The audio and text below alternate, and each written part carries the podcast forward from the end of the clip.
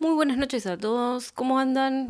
Eh, ¿Cómo la están pasando en estos días medio de mierda, entre humedad, lluvia, etcétera? Eh, bienvenidos otra vez a un nuevo episodio de Hablemos del Miedo. Mi nombre es Cecilia Lontrato y hoy vamos a hablar de un subgénero. Nuevamente nos metemos en lo que son los subgéneros del terror, eh, todas esas divisiones que podemos llegar a hacer en, dentro de lo que es el horror y el terror. Em, si ustedes ah, entran en, internet, se meten ahí en Google a buscar eh, subgéneros del terror, ya sea, hay, mucho más hablando de cine que de literatura, pero bueno, si, si se meten a investigar un poquito, van a, van a encontrar distintos tipos de subdivisiones. Algunos, por ejemplo, meten los monstruos en, adentro de otro subgénero. Esto es a, gusto del que, del que hace la, la, separación, ¿no? Eh, hay bocha de infografías y de, de tipos de divisiones que, podemos encontrar adentro de un género grande. Eh, yo voy buscando quizá lo que a mí me atrae más o, lo que puedo encontrar de interesante, eh, porque por ejemplo, si hablamos del subgénero monstruos, algunos van a decir no es un subgénero. Los monstruos pueden estar metidos en un montón de géneros, en un montón de subgéneros mismos. Eh, no sé, quizá en la parte del terror paranormal podemos encontrar un monstruo, quizá no, pero monstruos no es un género, dirán algunos. Otros dirán que sí, que lo amerita. Eh, bueno, hay millones de subdivisiones como eh, gente que analice las cosas existen. Así que eh, esto es medio a gusto del que, del que lo está analizando, ¿no? Y hoy vamos a hablar de un subgénero que para mí sí amerita una separación especial y que no lo vi en muchos, en muchos de estas infografías o, dibujos o gráficos que encuentro de, subgéneros por ahí, eh, que es el horror natural. Eh, y con esto me refiero, suena como medio, raro el, nombre, ¿no? Horror natural. Pero es, hablamos acá de la naturaleza.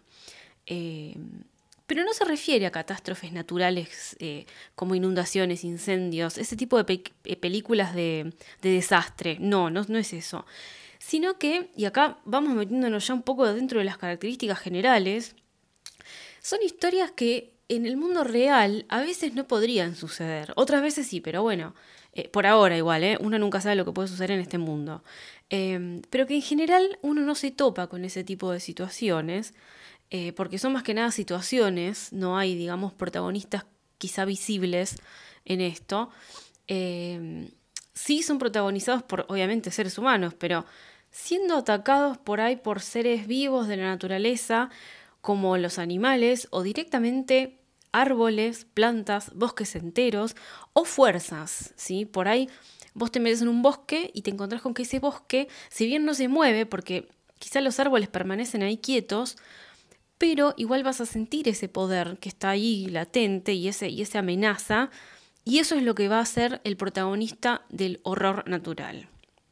Eh, Acá yo, hoy, hoy la estructura del programa va a ser un poco distinta, eh, porque vamos a hablar un poco del subgénero en general, de las características que tiene, pero me quiero centrar en recomendarles hoy no películas, hoy no vamos a hablar de cine, sino más bien recomendarle libros, porque me parece que merita mucho más y es mucho, mucho más enriquecedor sentir este subgénero e imaginártelo que verlo, porque juega mucho con lo psicológico y con lo que no se ve.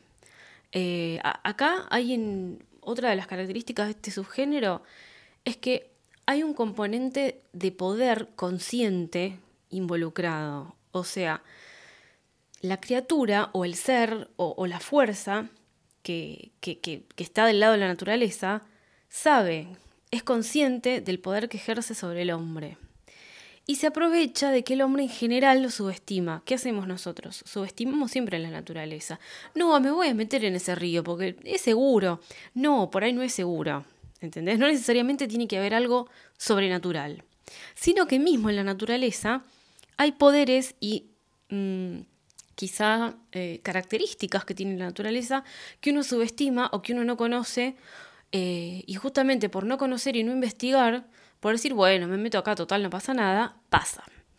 Em, acá en, en, este tipo de historias eh, encontramos casi siempre un componente que es un rechazo a las leyes físicas de la naturaleza eh, que vienen con ella, digamos, por, por parte del hombre.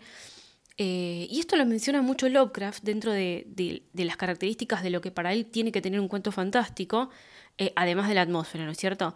Les voy a dejar acá abajo en los comentarios y en las cajitas de información de iVoox y de YouTube un link a, las, a eso, justamente al no sé si es un artículo, un ensayo, una especie de ensayo, que Lovecraft escribió eh, con todo lo que él consideraba que un cuento fantástico debía cumplir sí o sí.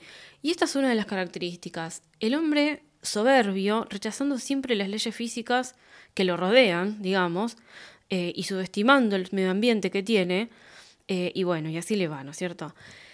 son, esas son fuerzas que están ahí, que, que siempre estuvieron alrededor nuestro, y que ponen a la naturaleza como un ente vivo, obviamente, hay cosas vivas en la naturaleza, pero me refiero como un todo, eh, vivo en el sentido de unidad y de conjunto. Eh, a la vez, eh, en contraposición a, esta falta de respeto hacia la naturaleza que les comentaba recién, en este subgénero encontramos como, característica la fascinación por eso. A ver, por un lado, tenemos la falta de respeto, pero por otro una fascinación a eso desconocido o sea, sin importar que se esconda ahí un poder que va a ser totalmente hostil para el hombre, pero que solamente se necesita de la curiosidad, de esa curiosidad irrespetuosa, de esa mm, como irreverencia y soberbia humana para conocer ese poder y desatar un desastre. Em, esto es lo, que, es lo que hace al horror natural. ¿Ven? Ahí vemos la diferencia que hay entre una película de una catástrofe o de, o de un desastre natural aunque sea exagerada, ¿eh? no importa, pero de, de, lo que la diferencia de estas historias, ¿sí? En general, a la conclusión a la que se llega con estas historias es que el ser humano es completamente chiquito e insignificante y que todo lo que acecha fuera de las grandes ciudades, todo lo agreste, todo lo que está lejos de la mano del hombre, es un poder natural que nosotros no vemos por esa falsa seguridad a la que estamos siempre acostumbrados. ¿sí? Muchas veces los protagonistas de, estas historias son gente mm, eh, no, necesariamente soberbia, pero sí no acostumbrada a lidiar y a tratar con la naturaleza y a respetarla. Vieron que a veces uno dice, bueno, pedile permiso al bosque para entrar, eso lo he visto en un montón de historias. ¿Y qué pasa? El citadino siempre se ríe, siempre eh, lo carga al otro, al, pueblerino, eh, pero bueno, por algo lo dicen, ¿no? Este, no estamos acostumbrados a estas cosas, entonces, ¿qué tenemos? Dos caminos para eso, o respetar lo que tenés adelante, o no respetarlo, bueno, y bancarte las consecuencias. Otra cosa, por ejemplo, yo les pongo un ejemplo que seguramente a, quien fue al campo alguna vez o, o algún lugar muy, muy abierto eh, le pasó, Em, cuando estás en el campo, imagínense el campo abierto, de noche, de noche, eso nada más, sin ningún tipo de, connotación paranormal, nada, ¿eh? Estamos en el campo, de noche, con el cielo estrellado, ponele. Silencio, grillos quizá a lo lejos, alguna que otra rana, un sapito que esté por ahí. Pero imagínense la sensación. ¿Qué pasa? ¿Qué, qué nos pasa? Cuando uno está solo eh, frente a tanta inmensidad y a tanta oscuridad, eh, sin una luz eléctrica que te dé seguridad, ¿qué pasa? Y bueno, ahí, ¿qué sentimos? Soledad, miedo, reflexión, porque ahí, a ver, quizá vos estás tirado en una hamaca paraguaya retranca, tomando una birra, pero vos mirás para adelante y, y no ves nada más que negrura, ¿sí? Y ves tanta inmensidad y decís, bueno, y te pones a pensar, porque pensás, ¿qué hago con mi vida? Nada, te pones como en una reflexión y a veces medio, medio, medio suicida, medio negativa. Pero es por qué? Porque toda esa, todo eso que, te, que se te viene encima eh, de, parte de la naturaleza, es como decir, bueno, estoy yo solo acá conmigo mismo, frente a todo esto que no conozco, que ni en pedo me metería campo adentro a, a ver qué onda, y no tenés nada más para hacer que eh, ponerte como en introspección.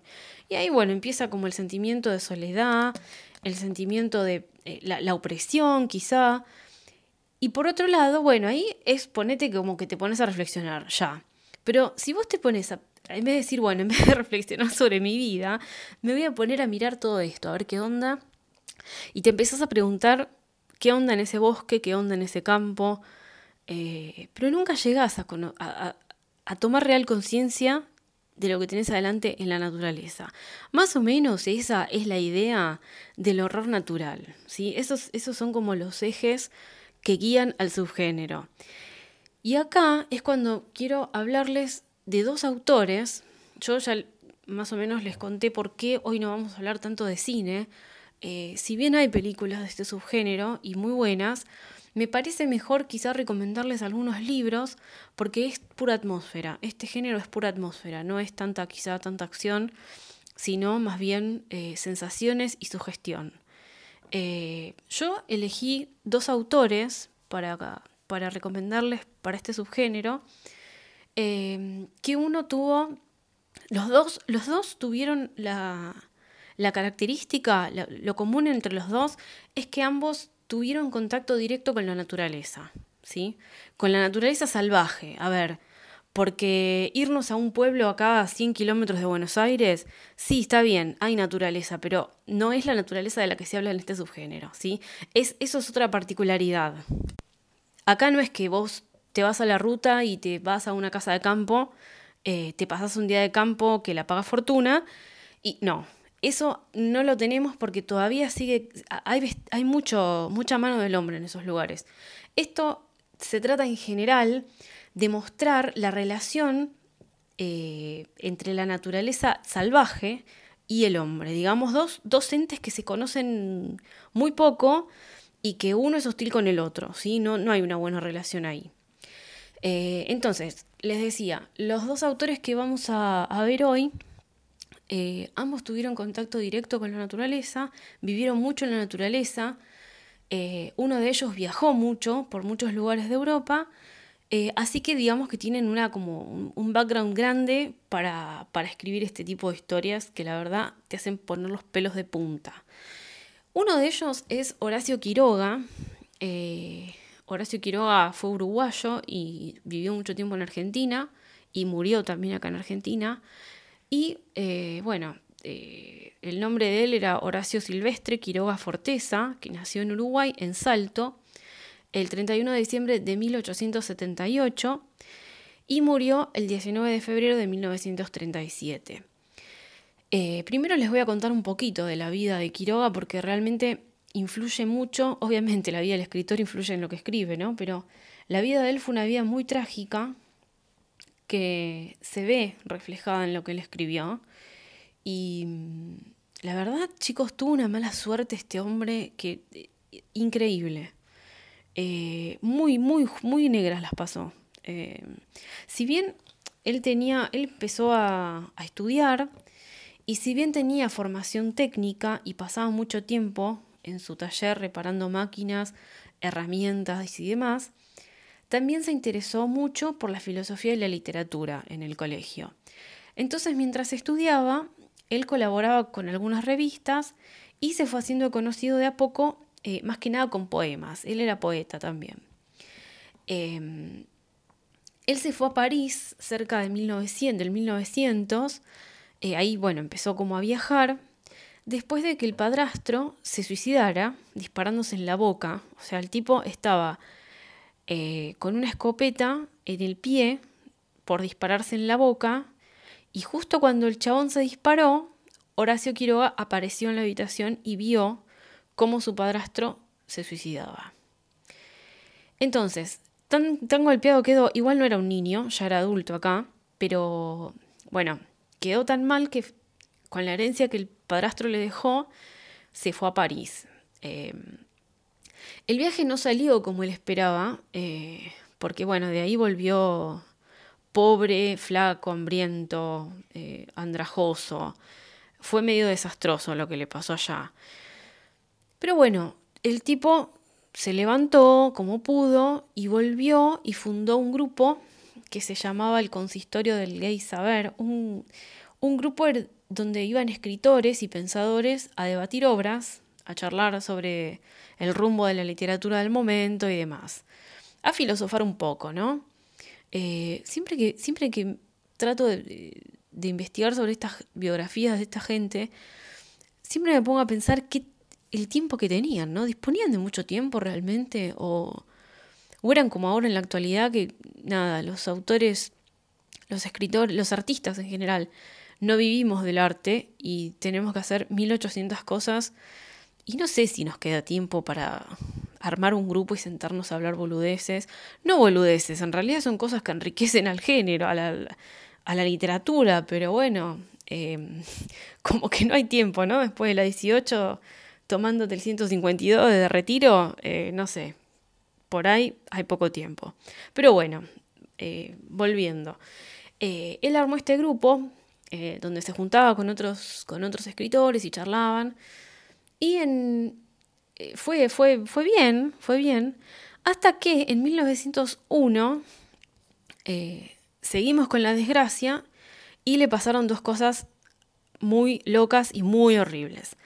La primera es que murieron los dos hermanos en, Chaco por la fiebre tifoidea y a la vez recibe la noticia de que su, uno de sus mejores amigos se iba a batir a duelo con un periodista de Montevideo que le había hecho una mala crítica a su libro.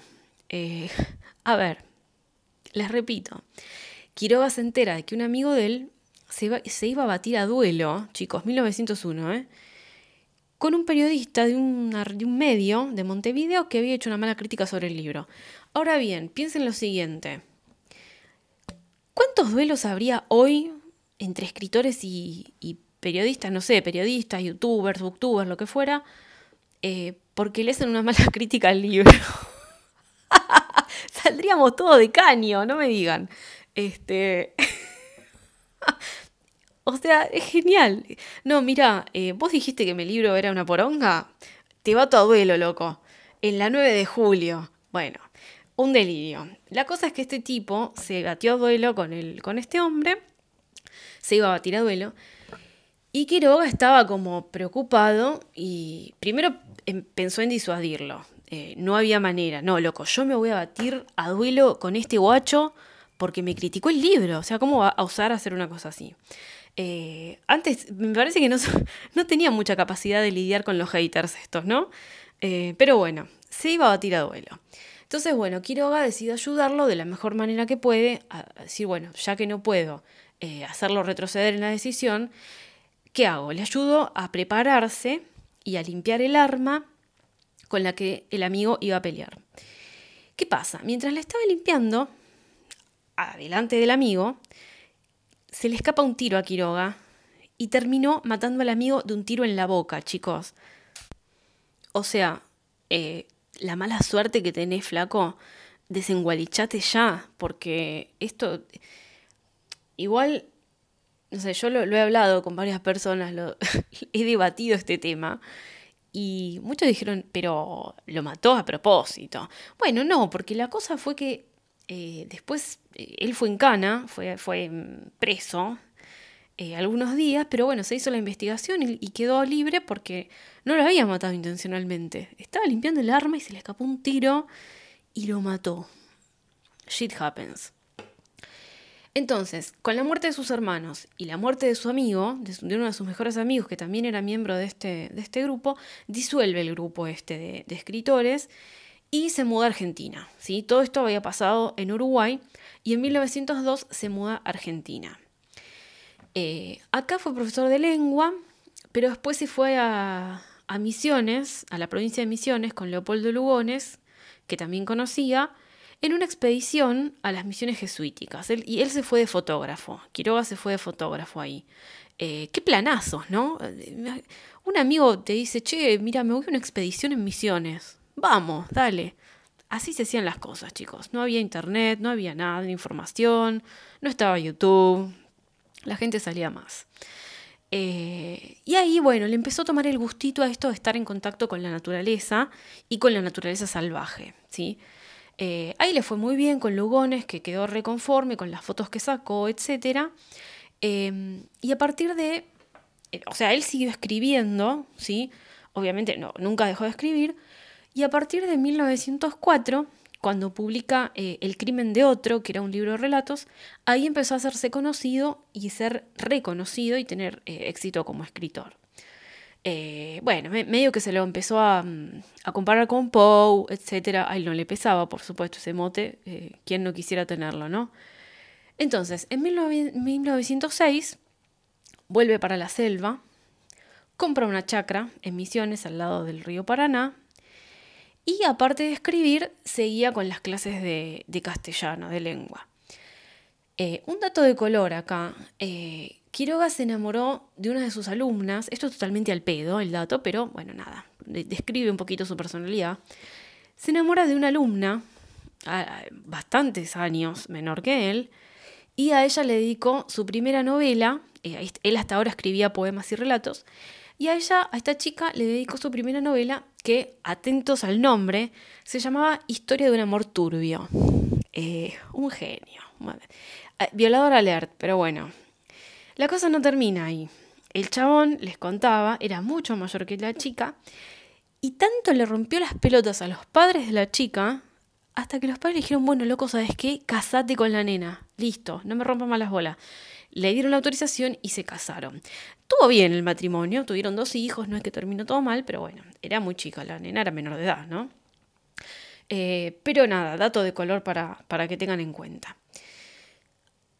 Por relacionamientos y por contactos que él tenía, eh, y parece que la vida de escritor y la vida de profesor tampoco daba demasiado, en 1911 termina siendo funcionario y escala, escala, escala, eh, nada, hasta tener una buena posición, creo que él trabajaba en el consulado, eh, todo en la provincia de Misiones. Y bueno, su vida iba bastante bien hasta que su esposa, esta chica mucho menor que él, ya cuando tuvieron los hijos, etc., decide suicidarse y no es que se pegó un tiro, se suicidó tomando un compuesto químico para el revelado de fotos. Vieron que él era eh, aficionado también a la fotografía y la mina se agarró uno de los químicos para revelar las fotos, se lo tomó.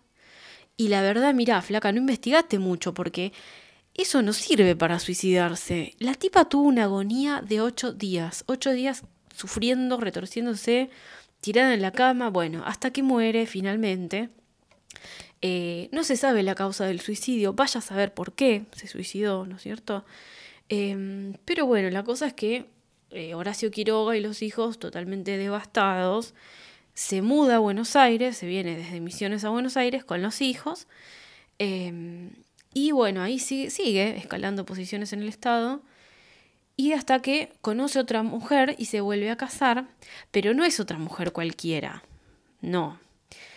Es una compañera de escuela de su hija. Este hombre, chicos, tiene pedófilo alert, violador alert, todos los alertas posibles directos al sombrerito de Horacio Quiroga. Em, bueno, no sé, no tengo mucho para decir al respecto. Eh, en 1932, acá ya pasó bastante tiempo, eh, él seguía en Buenos Aires, pero se ve que no era la vida que le gustaba sino que se sentía atraído por, las, por la vida en la naturaleza salvaje, entonces vuelve a la selva y ahí se retira, ¿sí? Se retira, se va con su mujer y con su hija, su, su, eh, su hija, la que era compañera de su mujer actual, bueno, no sé. No le gustaba la vida en la selva a la mujer. Eh, y bueno, ahí el matrimonio empezó a ser medio un infierno con el tiempo. Eh, porque no, no, no, ella no estaba conforme con esa vida. En el 35, 1935, ahí Quiroga empieza a presentar síntomas de una enfermedad relacionada a la próstata. En el medio la mujer lo deja, la mujer se va a Buenos Aires y finalmente le detectan cáncer, cáncer de próstata. Em, a ver, seguimos con una suerte de mierda, ¿no? Pobre. Pero bueno, nada, las mujeres lo dejaban, eh, los hijos medio que ni bola, le detectan cáncer, pero bueno, él siempre siguió escribiendo, ¿sí? Siempre siguió publicando, era un escritor ya reconocido. Otro dato de color, este es, como para una historia aparte esto, es que mientras estaba en el hospital de clínicas, viviendo ahí ya, internado, internado forever, él ya sabía que iba a morir, Quiroga se entera de que en el sótano del hospital había un paciente con unas deformidades zarpadas y lo tenían en el sótano. Los médicos, todo el mundo lo consideraba un monstruo. Y Quiroga dijo, pero loco, es una persona. Ahí le damos la derecha, ¿eh? Bien, pedófilo, pero reconoce que eh, la persona que está ahí abajo no es un monstruo, sino una persona.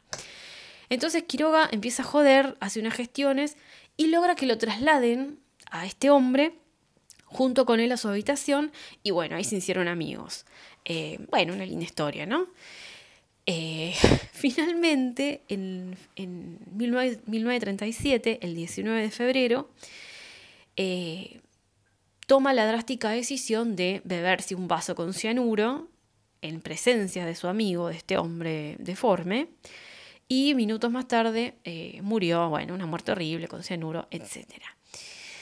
Ya vemos que la vida de Quiroga fue una vida bastante turbulenta, pero bueno, con mucho contacto con la naturaleza, lo que le dio la inspiración necesaria y la experiencia necesaria para poder contar a detalle todo lo que tiene que ver con este eh, horror natural en sus relatos. Yo particularmente no elegí, eh, elegí un par de relatos para contarles de, de, qué tratan y de qué van, pero yo les recomiendo leer toda la biografía, de la bibliografía, perdón, de Horacio Quiroga porque en este tipo de géneros es muy, muy, muy rica. Em, todos los cuentos de él son cuentos muy cortos, algunos, muy, muy cortitos, em, pero que em, son muy perturbadores, esa es la palabra. yo, por ejemplo, tengo uno, un libro de él, un libro de relatos que se llama Anaconda, que es el nombre de uno de los relatos les puedo nombrar varios, Anaconda, Gloria Tropical, En la Noche, Los Cascarudos, El Almón de Plumas, que es muy conocido, A la Deriva, El Vampiro, bueno, hay un montón de relatos relacionados a esto, a elementos quizá no, no, no, tanto relacionados con estas fuerzas de la naturaleza que yo le decía eh, como unidad, sino más bien con la subestimación del hombre hacia la naturaleza. En eso hacía mucho hincapié. Y también tenía mucho mensaje subliminal y no tan subliminal, político y social. Eh, por ejemplo, en, Anaconda, Anaconda es un relato largo, es largo, eh, dividido por capítulos incluso, que mm, cuenta la historia de un grupo de serpientes en misiones, la mayoría de sus relatos se dan en esa zona, em, que hablan, hablan entre ellas, o sea, el relato es lindo porque por un lado eh, tenemos todo este maltrato que el hombre le da a la naturaleza, y eso las, serpientes lo hablan. Y por otro lado, las serpientes que eh, tienen un consejo, un congreso, como un congreso, un consejo de serpientes, tienen jerarquías, tienen una sociedad, y se ponen como en, eh, en, acuerdos, hacen acuerdos para atacar al hombre, ¿sí? Que bueno, las tiene en un laboratorio, etc. Eh, pero bueno, cuenta mucho la vida, desde la vida de los animales, desde el lado de los animales, con de cara, digamos, a la mano del hombre que destruye todo, por supuesto, eh, y sus planes para terminar con eso, ¿sí? Eh, bueno, acá tenemos un claro mensaje político, social, de, conservación, tenemos un mensaje conservacionista acá. Eh, digamos que en la anaconda la mano del hombre destruye, eh, ese, es, el, eje, y las serpientes se ponen eh, en grupo y se organizan y accionan para que eso termine, ¿sí? Pero bueno, lo bueno está en la cómo cuenta Quiroga, cómo habla de la jerarquía entre las serpientes, hay mucha reflexión porque se, juntan en el consejo y dan como discursos. Eh, es muy interesante, la verdad que es muy interesante. Habla de los. de las peripecias que las serpientes sufren mismas dentro de la naturaleza. Eh, básicamente es eso, la relación de este grupo de serpientes con su medio ambiente.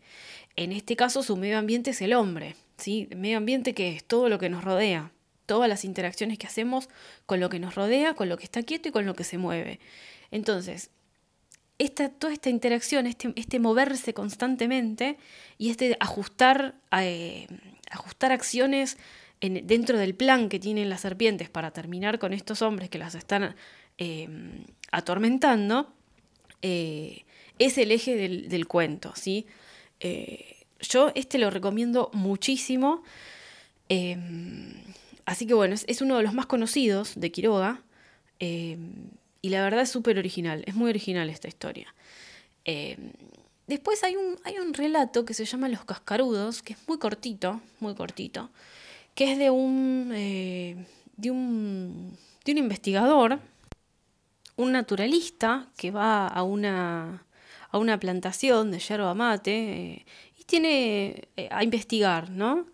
Y el dueño de la plantación le da el servicio de los peones, ¿sí? Entonces resulta que el naturalista estaba interesado en conseguir bichitos, conseguir cascaruditos, lo que fuera, y un peón, bueno, así medio tímidamente le lleva un bichito y le dice, ¿y este le interesa? Sí, sí, sí. El tipo los guarda en una latita, ¿no? Entonces, el peón vivo dijo, bueno, porque el naturalista le regalaba cartuchos, le regalaba cosas, le, medio que le pagaba eh, para, para, que le llevara los bichitos. Y bueno, eso se corrió la bola y resulta que cinco peones le llevaban un montón de bichos al tipo y el tipo feliz. Eh, pero ¿qué pasó? era, tanta era el empeño que le ponían los peones en llevarle bichitos al, tipo, que le llevaban baldes enteros de bichos y resulta que las plantaciones, las plantas empezaron como a, a, estar mal, a, nada, este, la plantación empezó como a, decaer por alguna razón y eh, el tipo, el dueño de la plantación, el que le prestaba la plantación al, naturalista para investigar, les dijo a los peones, loco, ya está, basta de llevarle bichos a este tipo, eh, no, no, quiero que le lleven más insectos. Bueno, dejó de pasar, contrataron a otros peones y la cosa fue que, eh, eh, nada, le siguieron llevando bichos porque la bola se corrió de que el tipo pagaba en especias, pagaba con cosas a quien le llevara los bichos para supuestamente investigar. Y resultaba ser que el tipo se los comía. Si los peones veían que el tipo se comía los bichos, eh, nada, este es un, relato medio, medio de humor, pero, pero que también tiene su contacto directo con esto de, de, de terminar de romper el equilibrio de la naturaleza por negligencia propia del hombre, ¿no es cierto? Los peones pasaban todo su tiempo tratando de conseguirle bichos al naturalista y abandonaron la plantación, o sea, para lo que realmente estaban contratados, no, nada, no lo hicieron más y la plantación se le vino abajo eh, al tipo, pero bueno, el dato de color era que el naturalista se comía los bichos y no los usaba para investigar nada. Em, después otro relato de Quiroga que eh, fue uno de los primeros que leí de él fue El almohadón de plumas. Eh, este también es un, relato en donde eh, hay una mujer y un matrimonio, digamos, y la mujer empieza como a tener síntomas de debilidad de un momento a otro en la casa. Y bueno, hasta que la mina cae en cama y no, no hay forma de recuperarla, y hasta que muere, ¿sí? Entonces, ¿qué pasa? El nudo de la cuestión, eh, este es un relato muy clásico que seguramente hayan leído, así que no me importa spoilárselos un poco, bastante. Em, el tema era que la mujer estaba recostada siempre, eh, cuando dormía, sobre un almohadón de plumas que tenía unos bichitos que se encuentran en general en las plumas de los, de los, de los animales con, con el que se hacen los almohadones, con esas aves. Eh, unos bichitos, unos parásitos muy diminutos. Y resulta que lo que estaba pasando era que le chupaban la sangre. Entonces la mina dormía ahí desde hace un montón de tiempo. ¿Y qué pasa? Cuando, cuando la mujer muere, que la, la sacan y bueno, la, la mucama de la casa quiere levantar el almohadón y no puede. Dice que está muy pesado, qué sé yo. Lo llama al, marido, al, al dueño de casa y el marido ah, le hace un corte al, almohadón y encuentra zarpado bicho del tamaño del almohadón, gordo, así como todo muy feo. Em, nada, resulta que se, le había estado comiendo a la mujer eh, literalmente. desde hacía tiempo y se había puesto gordo como el almohadón. la manera en que está relatado este cuento te pone los pelitos de punta. Yo lo leí cuando era muy chica, me quedé resugestionada, obviamente no quería apoyar la cabeza en ningún lado en los días posteriores a leer el cuento. Eh, pero bueno, hasta que mi abuelita me explicó que todo era mentira, o no. Eh, pero bueno, nada, cosas que pasan. Instiguen a los chicos, a los niños a leer este tipo de cosas que les va a hacer bien. Este. Y otro que les quiero contar es eh, A la deriva, que también es bastante conocido de él. este, la verdad, es, es escalofriante en serio. Em, Trata de un hombre que es picado por una serpiente, ¿sí? En el, delta del Paraná. Y bueno, el, relata todo el proceso de, los efectos que el veneno le hace en, la pierna al hombre, hasta que el tipo, bueno, en, un rapto de locura y por tratar de que de cortar el veneno y, salvarse, se sube a, a, una canoa y se mete en el río y bueno, ahí cuenta toda la historia, todas las peripecias, todos los sentimientos, todo lo que siente el tipo al, saber que se va a morir en, un, en unos momentos. Y además, eh, todas las, las, consecuencias físicas que tiene, todo lo que el veneno le hace en adentro del cuerpo. Eh, es totalmente escalofriante. Como verán acá, no hay algo sobrenatural ni paranormal, sino lo de siempre. El tipo caminando confiado, y lo picó una serpiente, ¿entendés? o sea, eh, impericia del hombre. Em, así que bueno, les recomiendo leer toda la, toda la bibliografía realmente de Quiroga porque es muy muy buena y le hace honor al 100% a este género. Y eh, el otro autor del que les quiero hablar un poco hoy eh, es un autor inglés, Algernon Blackwood, seguramente muchos de ustedes lo conocerán.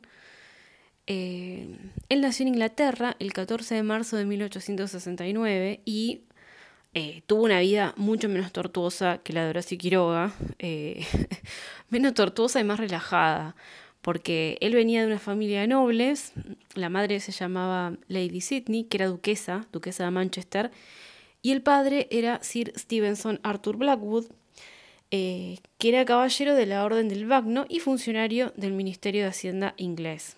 Ahí ya tenemos un background muy distinto. Em, tuvo una educación rígida, evangélica, y fue educado en los mejores colegios e institutos de Inglaterra y otros países, Alemania, Suiza también. Eh, Blackwood vivió, vivió en muchos lugares, hizo muchas cosas, viajó mucho, eh, fue minero, granjero, encargado de un hotel, periodista, locutor de radio. Se la rebuscaba, ¿eh? El hombre. Sí, sí, sí. Uno puede pensar que habiendo recibido una herencia bastante grande, el tipo ya estaba acomodado para retirarse y vivir escribiendo, eh, quien pudiera, ¿no?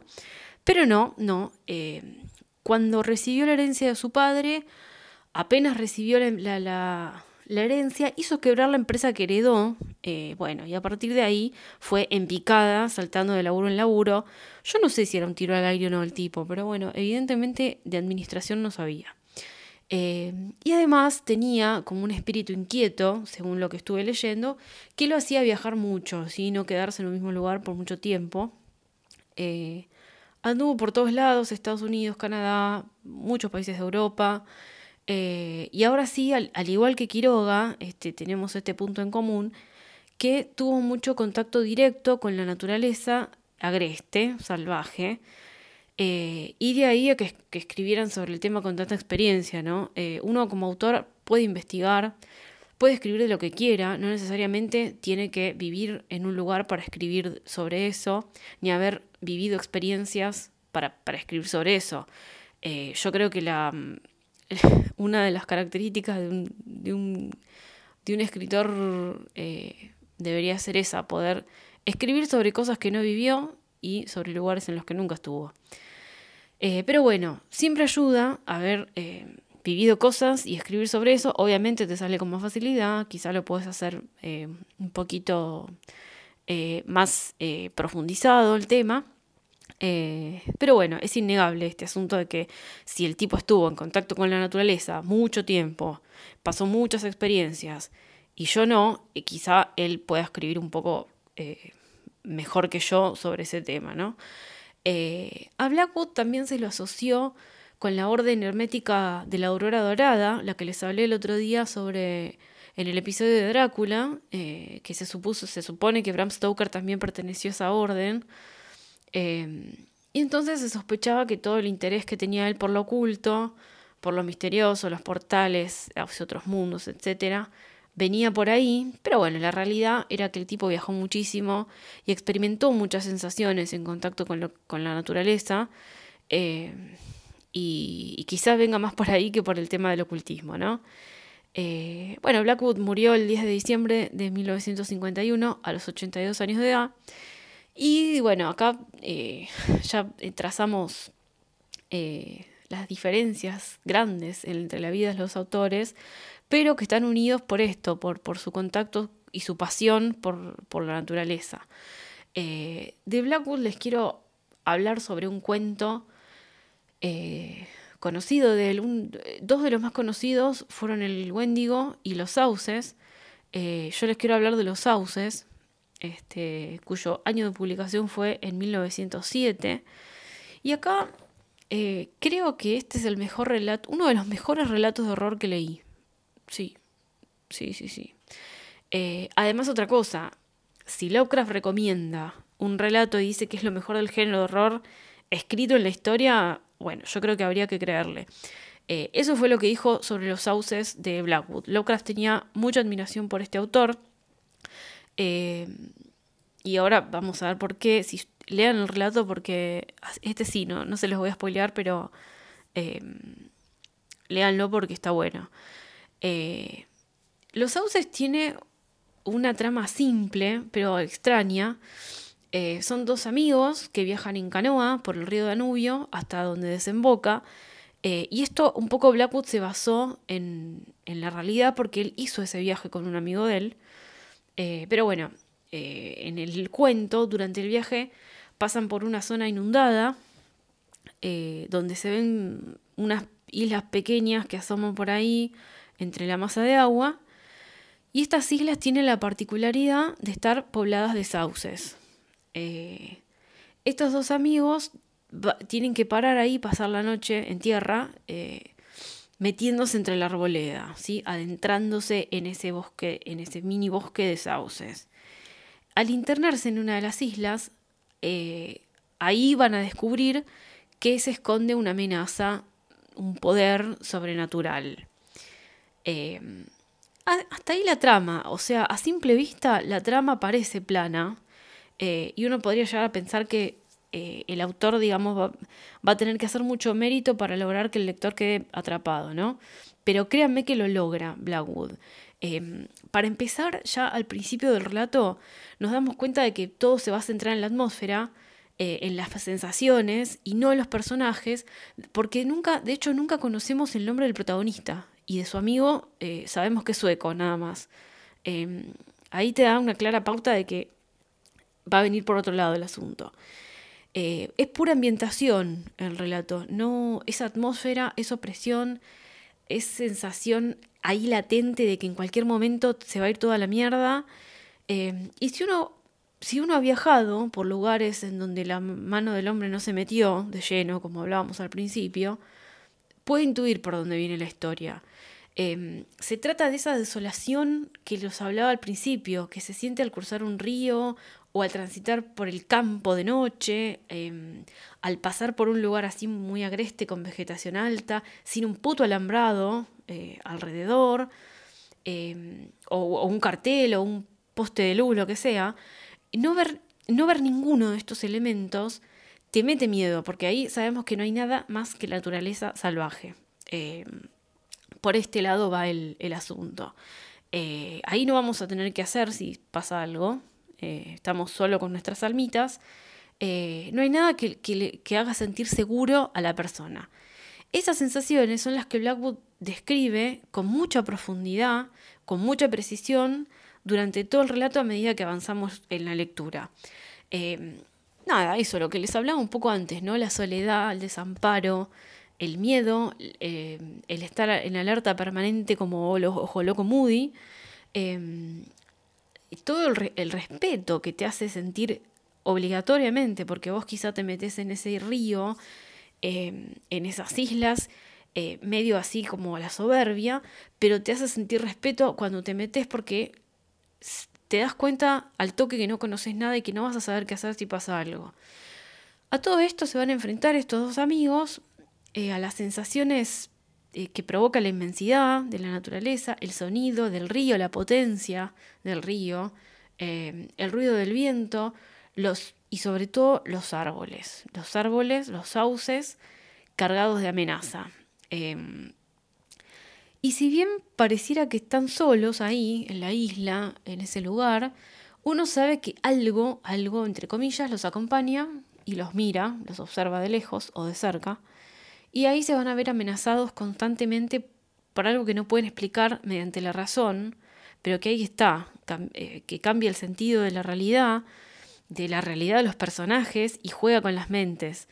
Em, en ese, en ese punto es donde uno puede llegar a pensar que el que entra sin pedir permiso a un lugar como ese, como hablábamos del bosque anteriormente, cometió una falta de respeto ¿sí? a algo que tiene la autoridad ahí. ¿sí? En kilómetros y kilómetros a la redonda, la autoridad no la tiene el hombre.